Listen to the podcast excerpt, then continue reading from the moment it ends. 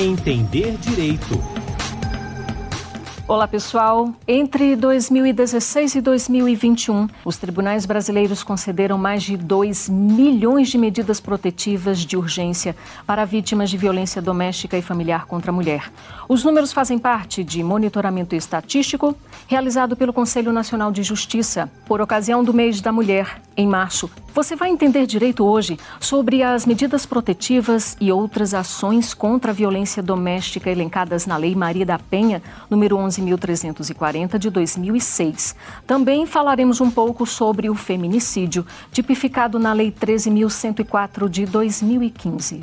Eu sou Fátima Uchoa Estou aqui com os meus convidados, a juíza de Direito do Tribunal de Justiça de Mato Grosso e professora efetiva da Universidade Federal de Mato Grosso, Amine Haddad. Atualmente é juíza auxiliar da presidência do Conselho Nacional de Justiça, também é doutora em processo civil pela PUC de São Paulo e doutora em Direitos Humanos, mestre em Constitucional pela PUC do Rio de Janeiro, MBA em Poder Judiciário e especialista em diversas áreas do direito além de autora e coautora de artigos e livros jurídicos nacionais. Entre outras várias atuações, ela é autora do programa de Política Judiciária, Justiça em Estações Terapêuticas e Preventivas. Doutora Mini Haddad, muito bem-vinda ao Entender Direito e o currículo bem resumido, hein, doutora? Obrigada, Fátima. Estou aqui à disposição. Parabéns pela iniciativa. Quem também participa do nosso Entender Direito de hoje é o promotor de Justiça do Ministério Público do Distrito Federal e Territórios e professor de Direito Tiago Pierobon. Ele é doutor em Ciências Jurídico-Criminais pela Universidade de Lisboa, com estágio de pesquisa de pós-doutorado em Criminologia pela Universidade Monash, em Melbourne, na, na Austrália, mestre pela Universidade de Brasília e especialista pela Escola Nacional da Magistratura da da França. Também é titular da segunda Promotoria de Justiça de Violência Doméstica contra a Mulher de Brasília e integrante do Grupo de Trabalho sobre Violência Doméstica contra a Mulher da Comissão de Defesa dos Direitos Fundamentais do Conselho Nacional do Ministério Público. Doutor Tiago Perobon, seja também muito bem-vindo. Mais um resumo aí do currículo, né? Olá, Fátima. Olá, Amine. Um grande abraço aos nossos ouvintes e os espectadores. E para o começo desse nosso bate-papo, eu inicio pela doutora a juíza Amine Haddad. Eu tenho uma pergunta que ainda, infelizmente, não é feita em pleno século XXI. Por que é necessário um tratamento legal diferenciado para as mulheres em relação aos homens? E com base em quais fundamentos se pode concluir que essa previsão normativa de caráter protetivo não viola o princípio da isonomia previsto na Constituição de 88? Excelente pergunta, Fátima. Primeiramente, eu gostaria de cumprimentar o Tiago aqui, que está nesse diálogo qualificado, nessa oportunidade temática. Importante nós dizermos que nós temos vulnerabilidades culturais e sociais que precisam ser percebidas. A situação do feminino não difere de várias situações que nós temos com relação à criança, adolescente, situação de idoso, a situação específica relacionada a pessoas com deficiência, nós temos vulnerabilidades sociais. Há uma temática que é muito debatida dentro do mundo cultural do direito, tanto internacionalmente como nacionalmente, que é a violência de gênero contra a mulher. Por que a violência de gênero em relação à mulher? Porque nós falamos de uma desqualificação, de um mecanismo de compreensão que é de exclusão, que é, na verdade, de trazer uma diferente dignidade ao feminino, no sentido de hierarquia em relação ao masculino. Então, nós precisamos perceber que há justificativas sociais para termos uma legislação diferenciada. É lógico que a Lei 11.340 de 2006, que vem aí dentro do âmbito do combate à violência doméstica e familiar, é um norte dentro de toda a questão que envolve a violência contra a mulher. Nós temos aí o tráfico internacional de mulheres, a exploração sexual de meninas, a desqualificação no trabalho, que significa, simboliza aí salários menores. Nós temos várias questões e projeções, às vezes até no ambiente judicial, que desqualifica o universo feminino, coisifica, que apropria a mulher.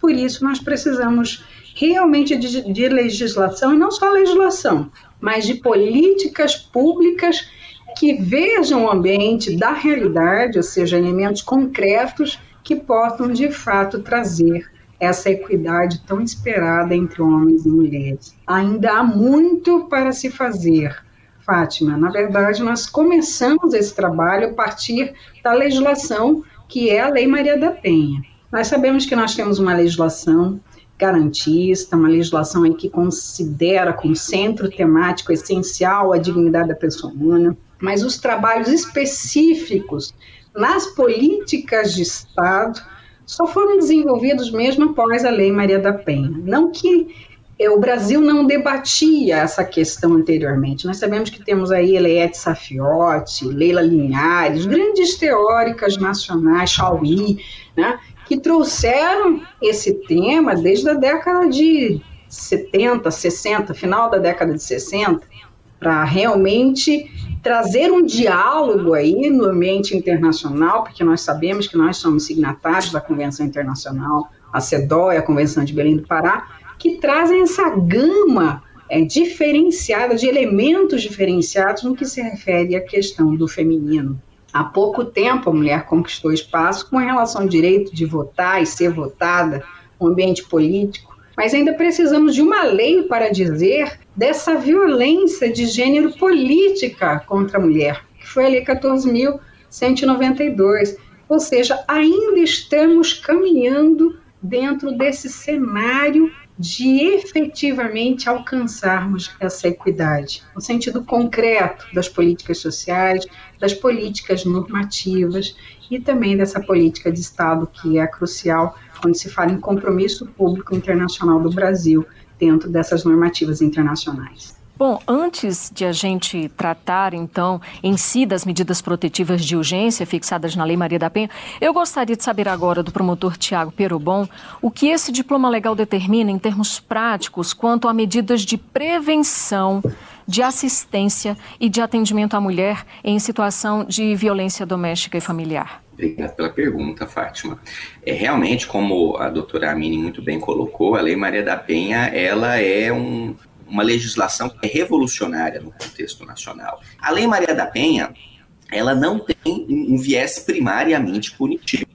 Lê a Lei Maria da Penha, os primeiros artigos dela são todos voltados a uma política pública de prevenção, a estabelecer linhas gerais. Né? Então, a Lei Maria da Penha fala da importância, por exemplo, da educação, sobre igualdade entre homens e mulheres, sobre relações de respeito entre homens e mulheres. Fala, por exemplo, de uma mudança uh, na comunicação social, como que a imprensa retrata a mulher e muitas vezes, especialmente no passado mais distante, acabava estereotipando a mulher e reforçando né, esses estereótipos de discriminação.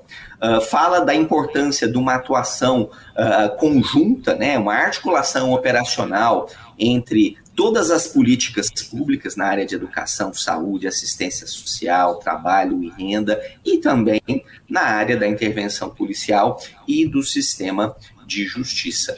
Né? Então, há um leque daquilo que nós chamamos das políticas públicas de prevenção, que abrangem diversas áreas, todas essas que eu acabei de indicar, e talvez até algumas outras. Nós, do sistema de justiça, estamos no final desse leque de intervenções. A gente quer evitar que a mulher seja vítima de violência, prevenção primária, educação, conscientização social. A gente quer ter uma intervenção rápida em, em, situações que têm um risco mais grave de evoluírem, saúde, assistência social, emprego e renda. Agora, se acontecer um episódio de violência, precisamos dar uma resposta, é o que nós chamamos de prevenção terciária. E aí é onde está a polícia e o sistema de justiça. Isso porque diversos estudos têm indicado que o fenômeno da violência doméstica e familiar contra a mulher é um fenômeno marcado pelo caráter cíclico. Por quê? Porque são pessoas que têm uma relação entre si, uma relação que tende a, de alguma forma, continuar num futuro próximo, ainda que haja o rompimento da relação, muitas vezes tem filhos em comum que precisam, portanto, manter algum contato em razão dos filhos, ou há uma não aceitação do término da relação, e, e, e dessa forma dar uma resposta adequada àquele episódio de violência também é uma forma de prevenir a reiteração de outros possíveis episódios de violência. Então, a Lei Maria da Penha, ela traz, por exemplo, o mecanismo das medidas protetivas de urgência, né, um conjunto de intervenções destinadas a proteger a mulher, o próprio nome fala, são medidas que não são cautelares, são medidas protetivas, elas não protegem processos, elas protegem pessoas, e elas não têm uma, uma cognição exauriente, não precisa ter certeza da culpa para proteger. Aliás, a lógica é exatamente o oposto. Se eu não tenho certeza que a mulher está protegida, na dúvida, eu devo proteger, porque é uma proteção de urgência. A mulher precisa urgentemente dessa intervenção. Tem, temos também alguns outros mecanismos ali. A Lei Maria da Penha passou a permitir prisão preventiva é, de ofensores de violência doméstica. Essa não é a regra, ponto de partida da lei. Ponto de partida são esse conjunto de intervenções intermediárias, mas infelizmente temos casos sérios e graves em que vai ser necessária a, a prisão do ofensor para evitar algo muito pior, né, o feminicídio, e portanto a Lei Maria da Penha trouxe essa possibilidade. Ela também criou um mecanismo especial ali para a gente controlar que naqueles, naquelas situações que a mulher ainda pode pedir o arquivamento do processo, como no caso de injúria, no caso de ameaça, mais recentemente o crime de perseguição, esses crimes permitem que a mulher peça para arquivar são aquilo que nós chamamos ação penal pública condicionada à representação do juridiquês, né? E também é, tirou os casos abrangidos pela Lei Maria da Penha de violência doméstica e familiar do subsistema da Lei 9.099, que foi algo extremamente importante para desconstruir aquela mentalidade de que violência doméstica é crime de menor potencial ofensivo é um crime de segunda categoria, um crime que não merece uma atenção especial. Não. O que a lei está dizendo é que a violência doméstica familiar contra a mulher é um crime de primeiríssima categoria. Né, porque ela está tratando de, diretamente de violações de direitos humanos de uma parcela significativa da população brasileira, 51% dos brasileiros uh, são, são mulheres. Então, é, essa mudança de paradigma no direito, de tirar a sujeira debaixo do tapete e revelar ali a gravidade fenômeno da violência contra a mulher, de explicitar dentro do direito que homens e mulheres deveriam ser iguais, mas na prática eles não são tratados iguais. E assim como Rui Barbosa já dizia, igualdade é tratar os iguais de forma igual e os desiguais de forma desigual na medida da sua desigualdade. Então eu preciso de um tratamento diferenciado às mulheres, porque no mundo da realidade elas não são tratadas de forma igual que os homens. Então, restabelecer essa desigualdade através de um conjunto de ações afirmativas no direito. Esse foi o grande mérito da Lei Maria da Penha. E nesses últimos, vamos fazer esse ano aí 17 anos, né? Da Lei Maria da Penha, tivemos um avanço excepcional, fantástico, né, a quantidade de varas criadas, promotorias criadas, mas, por outro lado, ainda hoje temos um conjunto enorme de desafios. Nós celebramos as vitórias que tivemos até hoje, mas estamos conscientes que precisamos avançar em diversas frentes, em diversas áreas. Só pegando o gancho, doutor Tiago, que você falou aí, não há exigência, então, de representação da vítima é, em caso de violência doméstica, né? Mesmo ela querendo desistir, ela não pode, enfim, a, a ação prossegue. Além Só para deixar isso bem claro. Uma, esse é um ponto importante. É, a, no crime de lesão corporal, que é talvez uma das formas ali mais brutais né, da violência contra a mulher, lá da violência sexual, enfim. A Lei Maria da Penha ela inovou. Antes da Lei Maria da Penha, lesão corporal de marido contra a mulher, a mulher podia pedir para arquivar e arquivava sumariamente. A Lei Maria da Penha terminantemente proibiu essa possibilidade. Então, mesmo que a mulher peça para arquivar o processo criminal num contexto de agressão física com resultado de lesão, ela não pode pedir esse arquivamento. É claro que a gente vai ter que avaliar as outras provas, se foi no IML, se tem testemunhas, é, um, um estudo psicossocial, uma prova do conjunto da violência, ou boletins de ocorrência anteriores, mas enfim, mesmo sem a colaboração da vítima, eu posso e, se for possível, devo levar o processo criminal adiante.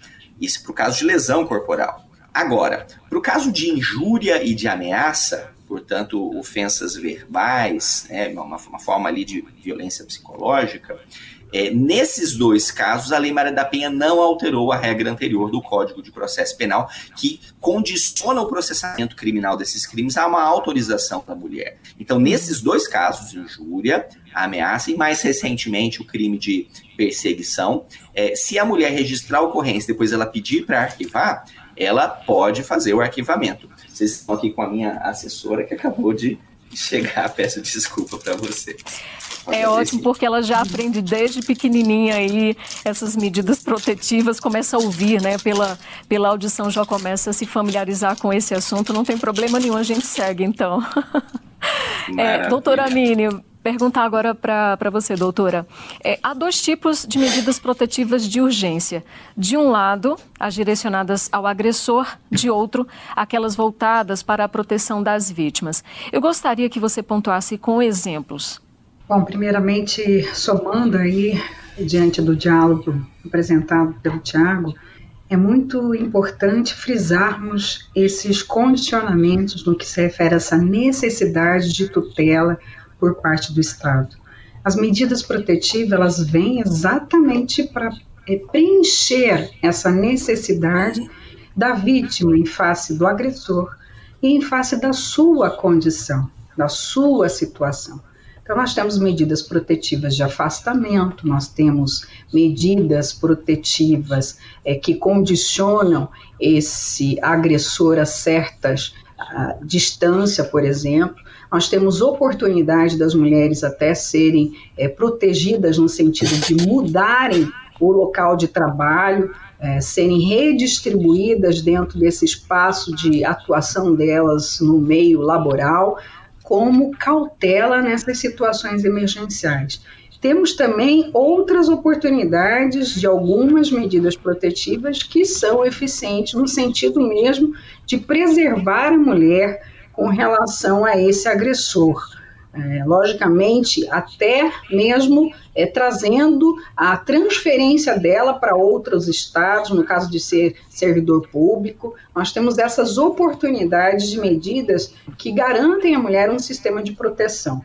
A lei ela veio exatamente com esse objetivo, né, de é, acautelar em decorrência desse agressor ter contato com o dia a dia, conhecer o dia a dia dessa mulher, o trânsito dela, é, onde ela vai, os horários que ela retorna, os contatos que ela tem com familiares. Então, às vezes, as medidas protetivas também afastam esse agressor desses ambientes sociais que a mulher se encontra. Então, nós temos aí uma oportunidade da mulher pleitear as mais diversas tutelas, desde de alimentos provisionais em decorrência dos filhos, as necessidades de afastamento com relação ao agressor, é, certas é, cautelas com relação ao contato desse agressor com seus familiares, pessoas conhecidas, seu ambiente de trabalho. Então, nós temos várias oportunidades de trazer a esse feminino um pouquinho mais de segurança em relação a esse agressor. Então, a lei ela vem, na verdade, para trazer enfoque de políticas públicas que são medidas acautelatórias, sim, e nós temos aí as cautelas que podem ser também as cautelas dentro do ambiente mais penal em relação a esse agressor, até mesmo de prisão, né, de uma medida cautelar de prisão para esse agressor, se for o caso em que há uma situação de risco realmente iminente em relação a esse feminino. E temos uhum. algumas oportunidades de substituir também essa prisão com a tornozeleira, o botão do pânico. Então, nós temos medidas sociais, medidas judiciais que vêm, na verdade, para garantir a situação, a integridade dessa vítima, inclusive a integridade psíquica da vítima, dos seus dependentes, dos seus familiares. Então, a lei ela tem aí uma expansão no sentido mesmo de compreender as necessidades reais desse feminino. É, doutor Tiago Perobon, a doutora Amine Haddad, ela fala muito assim essa expressão universo feminino, mas eu gostaria de saber se a definição de mulher abrange também é, transexuais que se identificam com gênero feminino para fins de aplicação das medidas protetivas de urgência. E, além disso, né, pode haver a concessão de medidas protetivas no âmbito de uma relação homoafetiva entre duas mulheres? Então, ótima pergunta. Né? A Lei Maria da Penha, no seu artigo 5 parágrafo único, estabelece que a lei se aplica independentemente da orientação sexual. Portanto, a Lei Maria da Penha expressamente previu que numa relação entre duas mulheres, uma relação homoafetiva lésbica, se uma mulher sofrer violência, essa mulher tem direito à aplicação da Lei Maria da Penha, porque o centro da Lei Maria da Penha não é quem pratica a violência, e sim quem sofre a violência. Isso está lá no artigo 4 da Lei Maria da Penha, são as condições especiais da mulher em situação de violência doméstica. Né? A Lei Maria da Penha ela prevê a sua aplicação em três situações, né? nas relações domésticas, nas relações familiares e nas relações íntimas de, de afeto atuais ou pretéritas, mesmo que não tenha havido coabitação. Então, no âmbito das relações domésticas, se as pessoas moram na mesma casa, mesmo que não façam parte da mesma família, pela Lei Maria da Penha, deve ser aplicada. Seria o caso, por exemplo, da empregada doméstica ou de uma pessoa que é hospedada durante um período de tempo na casa de uma mulher, em razão dessa de ingressar no ciclo íntimo daquela mulher, passa a praticar uma violência. Eu tenho as relações de família, portanto, filhos, netos, pais, avós, tios, sobrinhos, padrasto, enteado, primo, enfim, se em razão, em, em, razão dessa proximidade familiar a pessoa pratica uma violência, a mulher que sofre essa violência tem direito de ser protegida. E a última situação são as relações íntimas de afeto, portanto, companheiro, ex-companheiro, namorado, ex-namorado, mesmo que nunca tenham morado juntos, se é uma relação íntima de afeto, deve se aplicar a Lei Maria da Penha. O, o limite, talvez, da dúvida nessa última situação são aquelas chamadas relações íntimas de afeto efêmeras. a pessoa fica uma única vez com a outra ali numa festa, não é nada sério, não é nada duradouro, mas ficaram, namoraram naquela festa, ainda que não chamem isso de. Né? E aí, em razão dessa relação efêmera, vem uma sequência de atos de perseguição, de ameaças, uh, injúrias, coisa do tipo. Uh, há uma controvérsia na doutrina nessa última situação e também precedentes divergentes. Né? Eu, pessoalmente, entendo que toda relação íntima de afeto deve estar abrangida pela Lei Maria da Penha, porque o escopo protetivo da lei é esse, de proteger o maior número de mulheres que precisam de proteção. Né? Uh, e aí, respondendo a tua outra questão, fiz essa digressão para voltar a ela, né? E as mulheres transgênero? Né? A Lei Maria da Penha não falou expressamente sobre esse tema, mas ela falou que se aplica quando a vítima é mulher.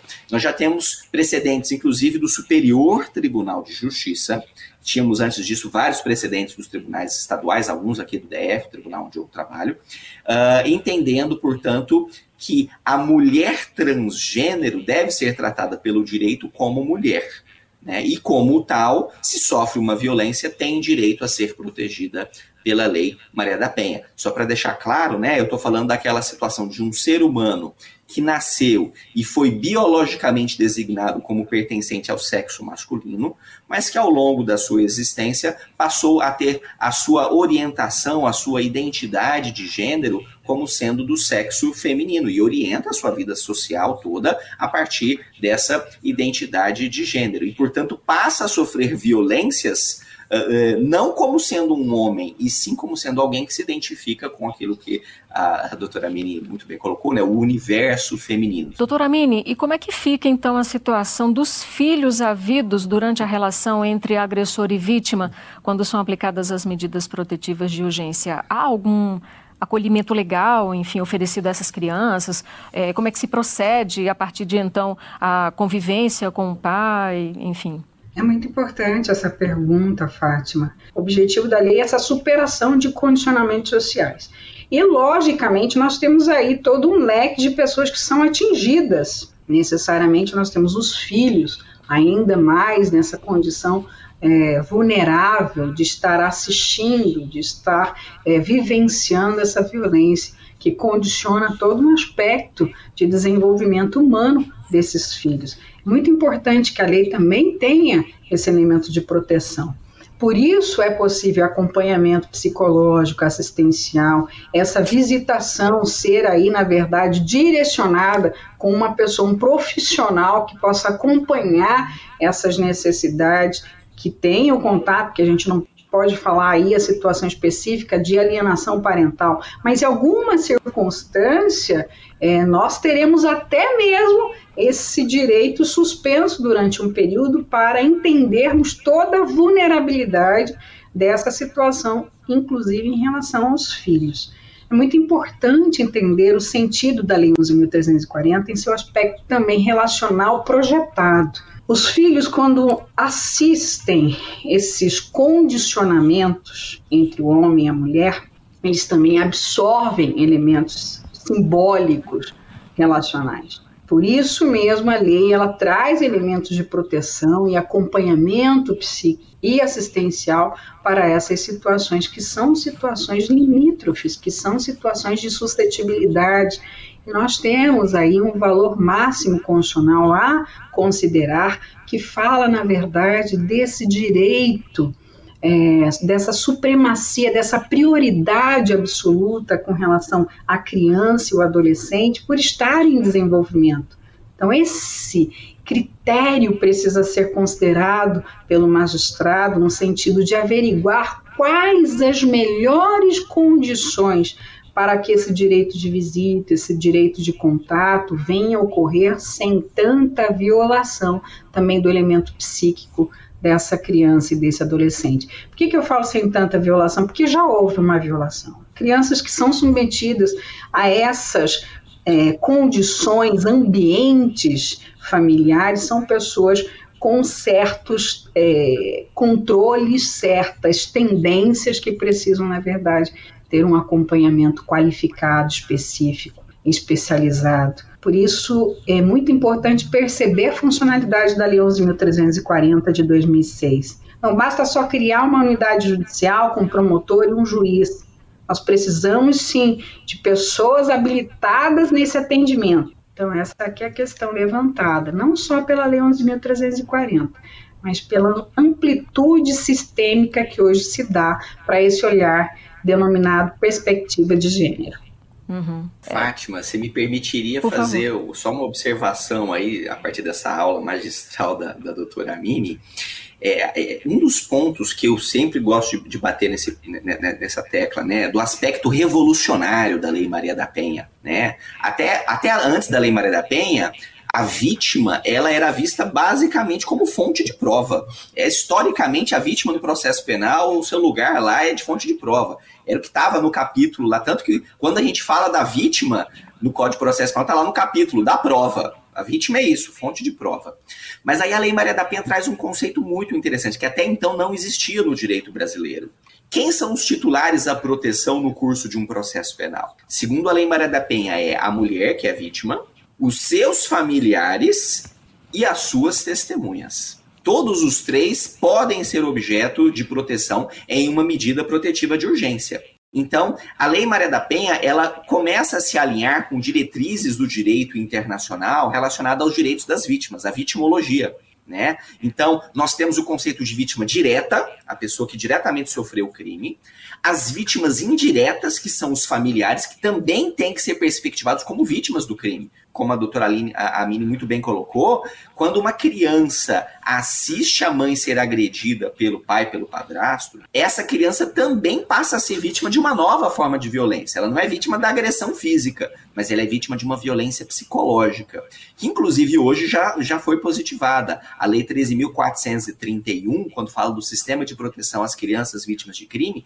na, nas diversas modalidades de crime, tem uma das modalidades lá que é violência psicológica, que é expor a criança à violência contra um dos seus ascendentes. Né? Eu estava no grupo de trabalho que redigiu o anteprojeto dessa lei, e esse dispositivozinho específico é uma sugestão minha. Falou: oh, vocês estão esquecendo dessa forma de violência que o sistema jurídico não está acostumado a enxergar e a gente precisa deixar isso explícito uh, na lei. E aí, só para fechar ainda desse tema, aqui no Distrito Federal a gente fez uma pesquisa com a Escola Superior do MPU é, com os familiares das vítimas de feminicídio, para entender o impacto dos feminicídios nesses familiares. E aí é, é, é, desastroso o que a gente vê lá na realidade, né? Quer dizer, o homem, quando ele mata a mulher, ele não está matando só aquela mulher. Está matando a mulher e ele está desgraçando a família inteira. O que a gente percebeu de pai e mãe com problema de saúde mental, depressão, ansiedade, às vezes eles têm que vender a casa porque não aguenta mais morar na mesma casa em que a, que a filha morava e foi assassinada. Os, os filhos dessa mulher as consequências do feminicídio para esses órfãos do feminicídio, ela é brutal, porque eles perdem a mãe que foi assassinada, a regra geral o pai vai ser preso, porque a taxa de prisão dos feminicídios é extremamente elevada, e esses, essas crianças vão ser separadas. Normalmente, os órfãos dos feminicídios não conseguem mais ficar juntos. Aí ela tem três filhos, um vai ficar com a mãe, um vai para a irmã, o outro aqui manda para casa do outro parente lá no outro estado, e aí a família se despedaça. A gente viu ali muitos desses familiares com medo do ofensor muitos anos depois do crime, às vezes o ofensor já está até preso e eles não acompanharam o julgamento, não ficaram sabendo.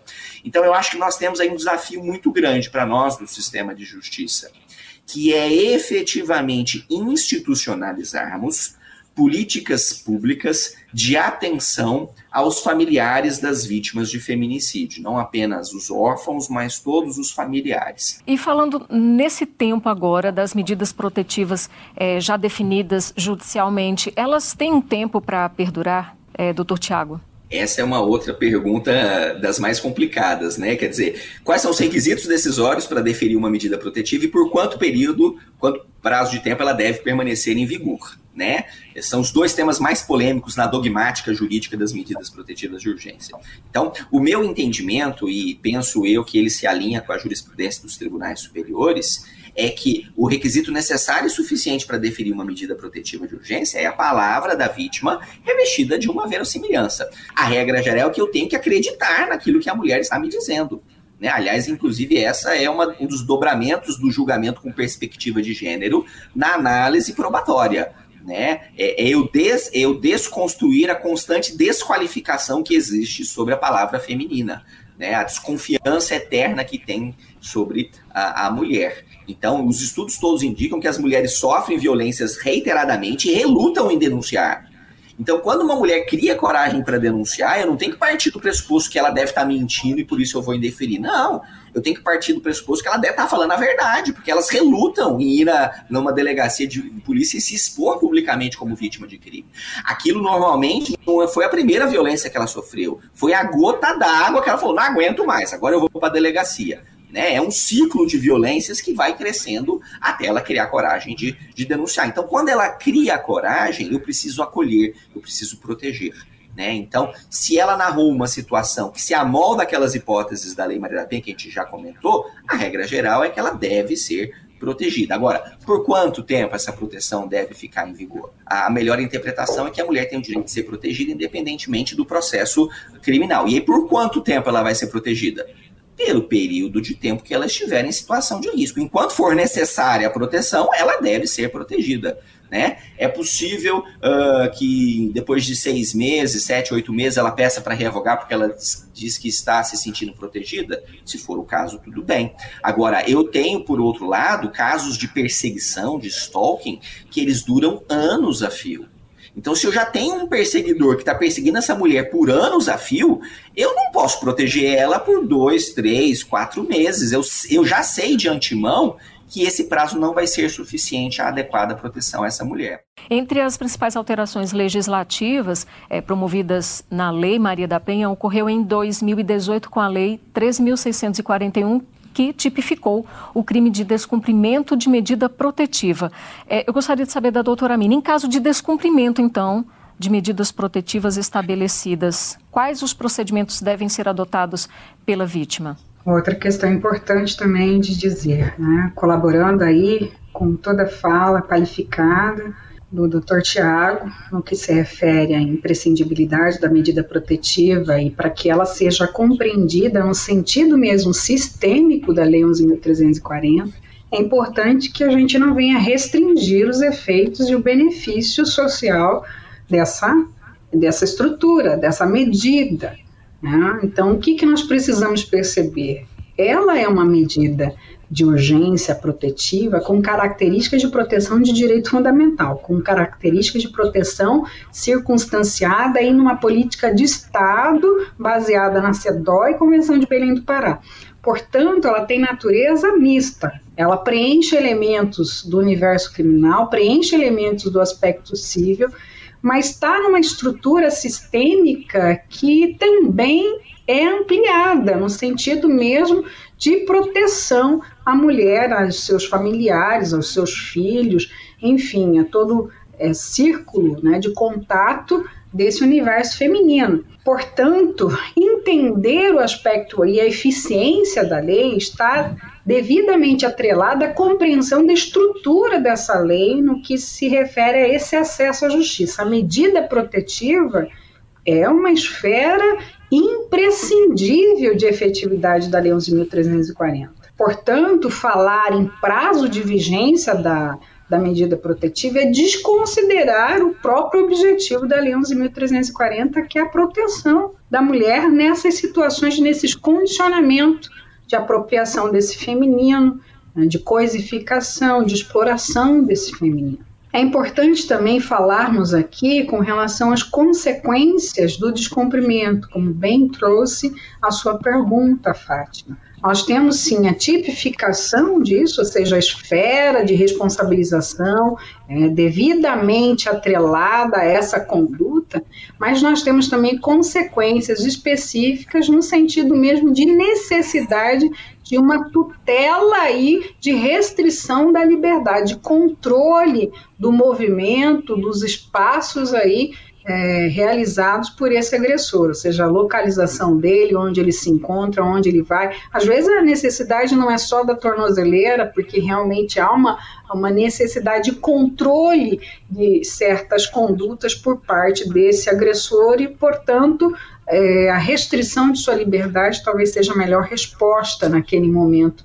até para que ele entenda que aquela atitude é inaceitável e não pode ser aceita de forma nenhuma em qualquer medida no sentido mesmo de funcionalidade dessas relações que são relações doentes, relações é, que onde há desqualificação né, relacional desse feminino onde não se percebe, na verdade, a identidade desse feminino, a existência desse feminino, a própria dignidade é, inerente à condição humana. Então é importante que tenhamos isso em mente. Há uma consequência no sentido dessa tipologia de descumprimento da medida protetiva e há também a consequência específica no sentido de restringir talvez esse agressor e essa restrição alcance, na verdade, a privação da liberdade, não só medidas específicas, de tornozeleira eletrônica, no sentido mesmo de evitar esse contato de locomoção. Às vezes os riscos são tão grandiosos que nem sequer essa tornozeleira vai conseguir controlar o ímpeto desse agressor. Né? E às vezes, até chegar a polícia, até chegar essa cautela específica dos atendimentos emergenciais, a gente já teve o efeito trágico que é da morte dessa vítima. É importante falarmos sobre isso, nós temos várias consequências no que se refere a essa esfera de política de Estado, quando há inobservância dos critérios investigativos, dos critérios processuais, o nível de resguardo, a devida assistência a essas vítimas e seus familiares. Os órfãos do feminicídio, como aqui trouxe né, o Tiago, aspecto de consequência social projetada, aliás, não só né, desses órfãos que são é, aqueles mais vitimados pela consequência, sim, da morte dessa mãe, de viver essa situação trágica, mas todas as pessoas próximas, os familiares dessa vítima, vivenciam essa dor, que é uma dor é, é impensável, né, para realmente a gente entender as relações sociais com seu nível realmente de dignidade e respeito. E o quanto é necessário que o Estado nesse sentido para que essas pessoas sejam resguardadas dessas consequências trágicas dentro das suas realidades humanas. Precisamos preencher as políticas de Estado com a voz do feminino, que as mulheres possam, de fato, dialogar para que esses orçamentos públicos venham dentro dos critérios de prioridades.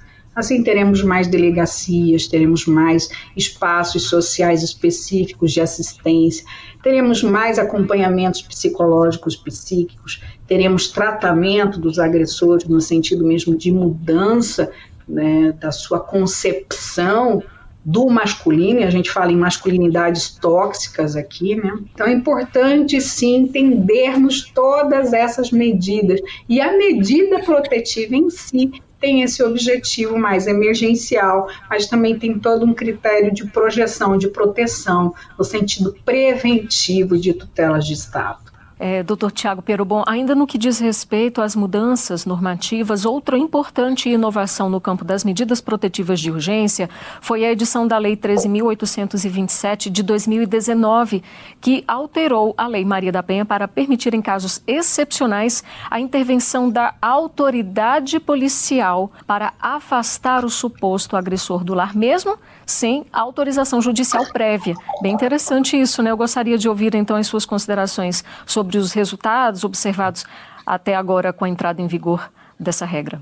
Essa foi uma, uma interessante inovação. Eu me recordo de ter acompanhado um pouquinho a tramitação legislativa desse projeto e de um outro anterior que tinha uma redação bem, bem semelhante. No primeiro momento, a proposta legislativa era que, regra geral, quem decidia as medidas protetivas eram a, era sempre a autoridade uh, policial. E depois do delegado de polícia ou delegada decidir, o juiz ou juíza faria uma homologação daquela decisão. E a grande dúvida que nós tínhamos naquele momento é se, se isso seria ou não constitucional.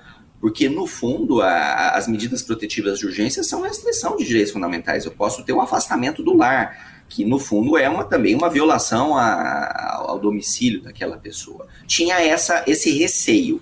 Mas aí no curso da tramitação legislativa eles fizeram uma alteração que me pareceu muito importante, que acabou fazendo uma graduação. Qual hoje é a regra? Se no município aonde está se solicitando aquela medida protetiva, se esse município ele é sede da comarca, ou seja, se eu tenho um juiz lá naquele município, então, regra geral, a autoridade policial não pode decidir sobre a medida protetiva. Então, ele faz o pedido e encaminha para o juiz, porque eu tenho a presunção de que tem um juiz ali do lado, disponível, ou imediatamente ou em regime de plantão, para fazer essa decisão. Então, o que essa lei fez a alteração é, é específica para essas hipóteses né, nas, na, nos municípios que não forem sede de comarca, ou seja, que não tem um juiz ali no local, o delegado de polícia pode registrar a ocorrência policial e o próprio delegado de polícia, ou na ausência dele, um, um outro policial civil, ou na ausência do policial civil, até mesmo policial militar, é a graduação ali da legislação, podem, de forma precária e provisória, determinar uma ordem de, de proteção àquela mulher e que vai ser imediatamente submetida a um juiz que pode homologar ou não homologar aquela uh, decisão. Então é algo que é muito precário, que é uma, uma situação muito limitada, e essa alteração legislativa, o Supremo Tribunal Federal acabou por dar uma decisão em controle concentrado de constitucionalidade, reconhecendo a constitucionalidade, mas exatamente porque teve essa cautela. Não é regra geral a autoridade policial decide, é só em situações muito específicas e de um risco muito grave à integridade física dessa mulher. Uma das grandes críticas que nós é, temos é que a gente precisa interiorizar a Lei Maria da Penha. Né? Nas capitais eu tenho vara especializada, eu tenho delegacia especializada, eu tenho serviços especializados. Mas a hora que eu vou para o interior, eu não tenho vara especializada, eu não tenho serviço especializado. Às vezes eu não tenho nem vara genérica.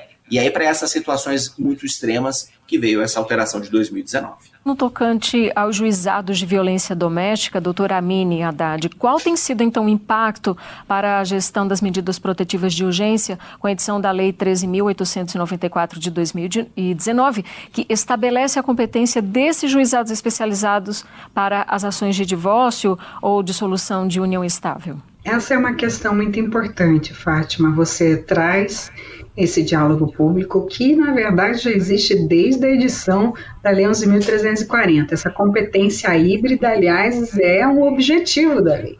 É necessário que essa vítima seja atendida da forma mais acolhedora possível. A competência híbrida tem a sua razão dentro tanto de uma leitura social com relação a essa violência de gênero sofrida pela mulher, como também de uma leitura de realidade do processo. Se nós imaginarmos que nós vamos ter aí a peregrinação dessa mulher em várias unidades judiciais até a solução dessa é, condição, dessa relação, dessas é, nuances específicas que aí contornam toda essa convivência familiar, então nós vamos ter uma grande dificuldade para que essa mulher possa realmente começar a reiniciar, se reorganizar, se reestruturar na vida.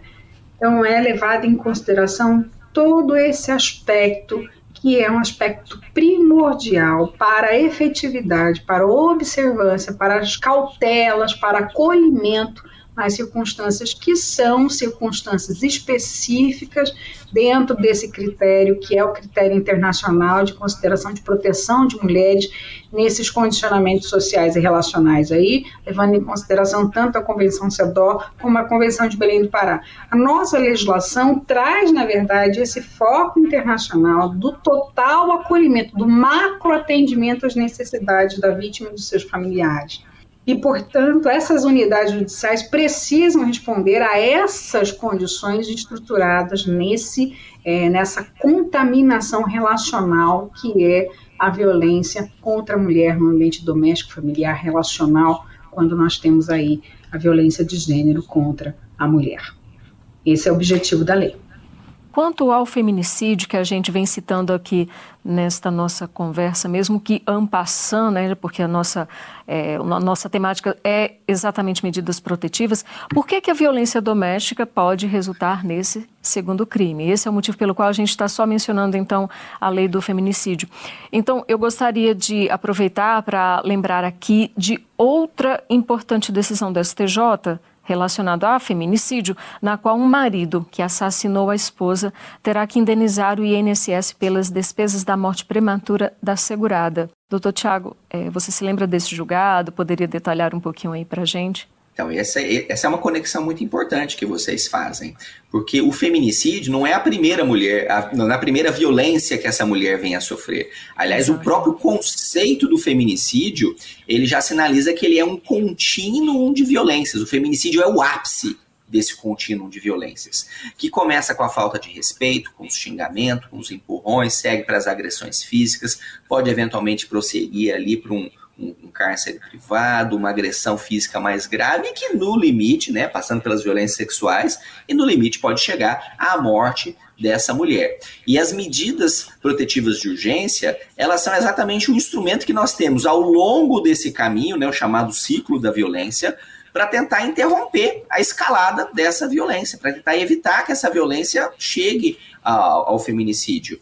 Né? Nós costumamos dizer que todo registro de ocorrência de violência doméstica contra a mulher é uma oportunidade que o Estado tem para evitar um feminicídio. Né? A mulher está avisando, olha, falou que vai me matar. Existem sinais ali, né, luzinhas vermelhas que deveriam acender nos painéis né, dos operadores do sistema de justiça para falar: olha, há uma situação de risco aqui. Precisamos intervir agora para evitar que esse caso venha a escalar para o feminicídio, e por isso as medidas protetivas têm efetivamente essa conexão. Agora, claro, se infelizmente não fomos eficientes em evitar a morte dessa mulher, temos que pelo menos ser eficientes em dar uma resposta adequada a esse crime bárbaro que foi praticado. E por que, que dar uma resposta ao feminicídio é extremamente importante? Porque historicamente nós estamos vindo de um sistema de normalização cultural da violência contra as mulheres as ordenações filipinas, estava escrito lá que o homem tinha o direito de matar a mulher se apegasse em adultério.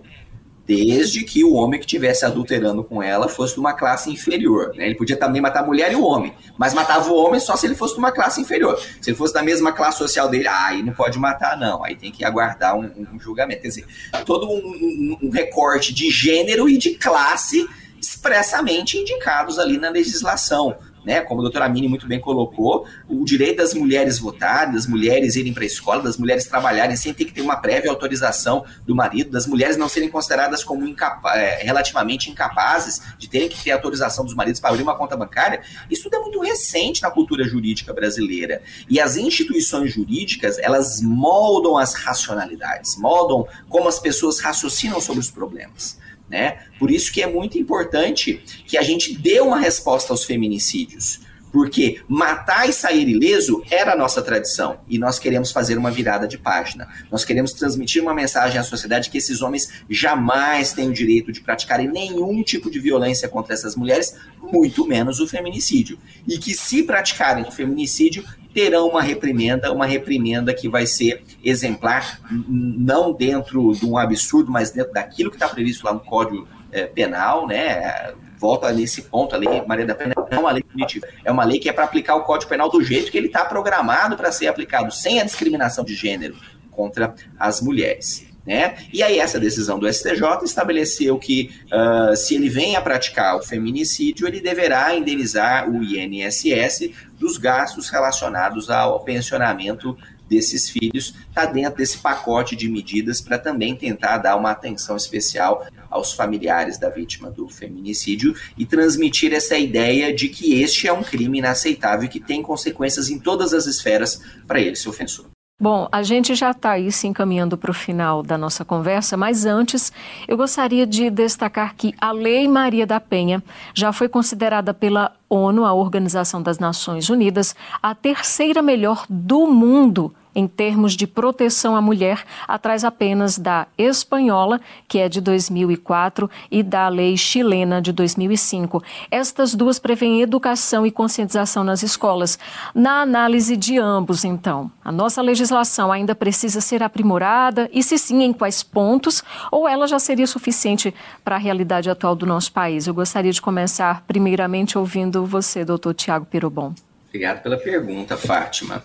Eu vejo que, em linhas gerais, as diretrizes de, de, políticas públicas de prevenção elas já estão muito bem colocadas lá na Lei Maria da Penha. Eu acho que hoje, depois de 17 anos de Lei Maria da Penha, quase aí, né, a gente já tem um pouquinho mais de maturidade para entender que alguns pontos são essenciais de se avançar e talvez a gente pudesse dar um pouquinho mais de concretude a esses pontos. Tivemos alguns avanços, por exemplo, a, obrigatoriedade de inclusão nos currículos escolares da discussão sobre a temática de, de, violência contra a mulher, que nada mais é do que discutir relações de respeito entre homens e mulheres, no fundo é disso que nós estamos falando, né, de uma é, educação para uma cidadania plena, e a cidadania plena não se alcança sem essa visão de respeito para com todas as pessoas. Né? Mas acho que sim, ao, ao, alguns pontos nós já temos um pouquinho mais de maturidade, nós poderíamos ter uma melhor disciplina, por exemplo, nas patrulhas Maria da Penha, né, disciplinar o dever de criação, os requisitos mínimos, os programas reflexivos para homens autores de violência. Eu acho que a gente precisa ter um pouquinho mais de detalhamento de qual que deveria ser a metodologia mínima, né, requisitos mínimos de capacitação, para as pessoas que vão fazer essas intervenções. Então, enfim, um conjunto de estratégias que eu acho que sim a gente pode a, a, ir avançando devagar, mas sempre em, em diálogo com a academia, com as pesquisadoras, com os movimentos sociais, com todas as instituições do sistema de justiça. Dá um trabalho enorme fazer esse diálogo multilateral, né, para usar a expressão da doutora Amini. Mas é, é, é aquele ditado: se queremos ir longe, uh, vamos Uh, se queremos chegar rápido, vamos sozinho, mas se nós queremos ir longe, é melhor ir em conjunto, né? E, e irmos em conjunto, nós temos a chance de chegarmos bem mais longe. Doutora Amini, por favor, a sua análise. Excelente fala do doutor Tiago, exatamente isso. Aliás, eu aqui vou trazer uma crítica específica. Acho que a Lei Maria da Penha não está mais em terceiro lugar, não na avaliação internacional. Deve ser a primeira, com as mudanças que nós alcançamos, certamente ela deveria ser reavaliada, os nortes específicos no que se refere ao desenvolvimento dessas políticas, os, os novos enfoques até de trabalho com perspectiva de gênero no judiciário, no acesso à justiça, desenvolvimento temático que hoje nós temos com relação a esses processos criminais, a forma qualificada, onde nós temos hoje a orientação no sentido de perceber a eficiência dessa lei no seu benefício social. Sem sombra de dúvida, Fátima, nós construímos muito. E certamente os telespectadores, é, que eu agradeço já de antemão por essa oportunidade, percebem isso. Né? A lei mais conhecida é a Lei Maria da Penha, a lei mais conhecida neste solo brasileiro. Dentro do âmbito normativo, eu acredito que a Lei Maria da, da Penha, que veio exatamente para combater a violência de gênero no ambiente doméstico familiar ou de vínculos afetivos, também teve uma projeção aí de benefício para outros nortes no que se refere ao desenvolvimento dessas políticas públicas. Para mim, Hoje, na minha avaliação, certamente a melhor legislação hoje de combate à violência contra a mulher no ambiente relacional, doméstico, familiar e de vínculos afetivos. Precisamos só efetivar melhores políticas públicas e que essas políticas públicas versem de fato na orientação de uma política de Estado que o Brasil possa apresentar no ambiente internacional a seriedade do seu compromisso como signatário dessas convenções internacionais de direitos humanos. E como bem aqui trouxe o pensamento do Dr. Tiago no que se refere a esse nosso compromisso com a esfera da realização desses direitos, eu vou aqui enfocar Hannah Arendt, porque para mim é uma grande filósofa e pensadora do direito, no sentido de enfrentarmos essas exclusões sociais, esses mecanismos excludentes que por vezes desumaniza. E nós precisamos de fato entender essa riqueza que é essa convivência humana pluralizada, multilateral na percepção de todos os povos, e isso certamente irá incrementar cada vez mais a nossa visão de mundo e a nossa condição humana, no sentido mesmo de estarmos vivendo e percebendo a pessoa e a dignidade que é inerente. Obrigada, Fátima, e obrigada, Dr. Tiago, por esse diálogo. Espero ter contribuído. Nós que agradecemos aí antes, vale um lembrete para você que está aí do outro lado, está nos acompanhando agora, o Disque 180 Guarda esse número, 180. É para você denunciar. Você pode denunciar, pode não, deve denunciar. Se você é vítima ou sabe de alguém que é vítima de violência familiar e doméstica. Diz que 180. É isso, pessoal. Esse foi o nosso Entender Direito de hoje. Eu agradeço a participação e a disponibilidade da juíza de direito do Tribunal de Justiça de Mato Grosso, Amine Haddad. Muitíssimo obrigada, doutora Amine Haddad, por essa aula, por tantos esclarecimentos. Eu que agradeço, Fátima. Parabéns pela iniciativa de vocês. Eu fico à disposição e agradeço também o doutor Tiago por todo esse incremento que ele trouxe com relação a essa visão realmente diferenciada no que se refere à atuação do Ministério Público, essa política que nós precisamos estar comprometidos a realizar. Obrigada a ambos. Nós agradecemos em nome aqui da, de toda a equipe, claro, agradecemos também é, tantos esclarecimentos e o brilhantismo dessa aula, todo o conhecimento aí do promotor de justiça do Ministério Público do Distrito Federal e Territórios, Tiago Pierobon. Doutor Tiago, muitíssimo obrigada. Obrigado, Fátima, pelo convite. Obrigada, doutora Mini, pela, pela, por dividir essa mesa virtual comigo, pela oportunidade de trocarmos ideias, trocarmos experiências, refletirmos em conjunto sobre aonde já avançamos e aonde mais ainda precisamos avançar. Como foi muito bem colocado, essa luta pelos direitos das mulheres não é uma luta só das mulheres, é uma luta de todos os seres humanos. Porque, na minha visão, né, é uma questão de sobrevivência civilizacional. Se nós não incorporarmos essa nossa nova visão de igualdade plena entre todos, entre homens e mulheres, entre brancos e negros, entre pessoas de todas as religiões, idades, raças, enfim. A gente não vai conseguir avançar enquanto civilização. Estamos nos destruindo e parte significativa dessa destruição vem pela ideia de hierarquização do próximo. Né? Então, o feminismo, né, essa nova visão trazida pela Lei Maria da Penha, traz o, essa, essa visão de uma, uma igualdade plena e entre homens e mulheres. Então, agradeço a oportunidade, parabenizo aí a equipe e continuo também à disposição. Obviamente, eu agradeço também a sua companhia aí do outro lado, especialmente as mulheres. Se você quiser conferir novamente este e outros programas, basta acompanhar a programação da TV Justiça e da Rádio Justiça e acessar o canal do STJ no YouTube. Também estamos em podcast nas principais plataformas de stream de áudio. A gente se encontra. Entender Direito